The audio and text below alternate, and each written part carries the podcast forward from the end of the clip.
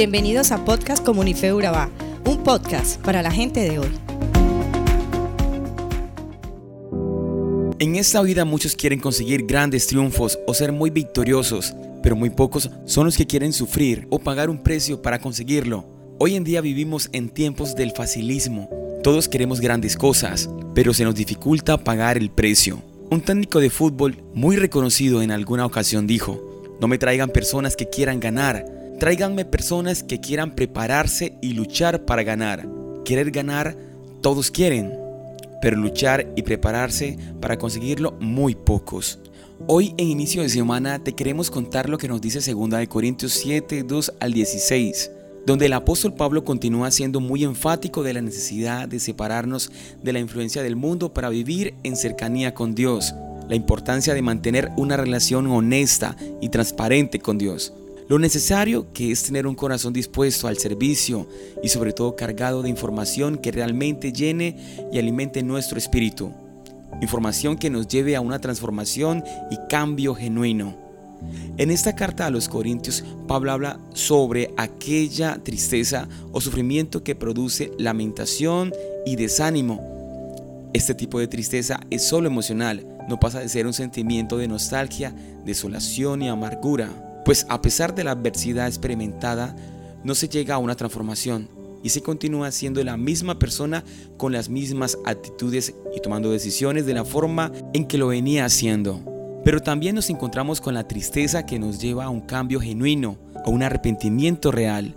Esta tristeza que embarga nuestro ser y nos lleva a reconocer quiénes somos, que hemos realizado mal, qué cambio necesita nuestra vida y a darnos cuenta del inmenso e inagotable amor de Dios. Todos hemos pasado por momentos de sufrimiento, así que queremos hablarte de cómo superar esa tristeza o dolor y la manera en que podemos pasar a convertirla de algo emocional a un cambio genuino y real. Primero, teniendo un propósito. Cuando sabemos qué es lo que queremos, nuestros sufrimientos cobran significado y una razón de ser. Cuando se sufre y no se sabe para qué se sufre, lógicamente los sufrimientos se hacen menos llevaderos y por lo tanto son más tormentosos. Segundo, aceptando la realidad de lo que vivimos. Toda acción tiene una consecuencia es importante reconocer y hacer frente a esas consecuencias y generar estrategias que nos lleven a superarlas. Tercero, apoyándose en otras personas. Dios pone a nuestro alrededor personas maravillosas que servirán de soporte para que te levantes. Cuarto, sintiendo el aprecio de los demás. No creas que estás solo o que nadie valora lo que haces. Muchas veces nadie te lo puede decir porque tal vez le da pena pero en silencio muchos están felices por lo que haces y con lo que eres. Quinto, entendiendo que los sufrimientos nos hacen esforzarnos por mejorar. A los seres humanos nos gusta vivir acomodados y el acomodamiento nos lleva a la mediocridad. Dios nos desacomoda para después acomodarnos. La única forma de hacer un buen aseo en nuestra casa es si primero desacomodamos lo que parece estar acomodado si no levantas los muebles, no podrás hacer un aseo minucioso. Las personas que hoy en día gozan de una buena posición económica y se distinguen por ser unos grandes empresarios son aquellos que tomaron la decisión de desacomodarse. En muchas ocasiones tuvieron que dejar de comer, de dormir y de darse en algunos lujos que tal vez anhelaban. Como sexto, encontramos los sufrimientos con Dios o con propósito son para la vida o el éxito. Los sufrimientos del mundo o sin propósito son para destrucción. Mira lo que puedes aprovechar de aquellos momentos difíciles. Esto desarrolla en nosotros un mejor carácter o quizás algunas habilidades que ni siquiera sabías que tenías.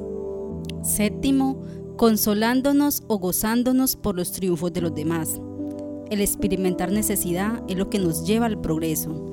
Si hoy podemos disfrutar de grandes inventos que mejoran nuestra forma de vida, es porque alguien pudo detectar esa necesidad y luchó por suplirla.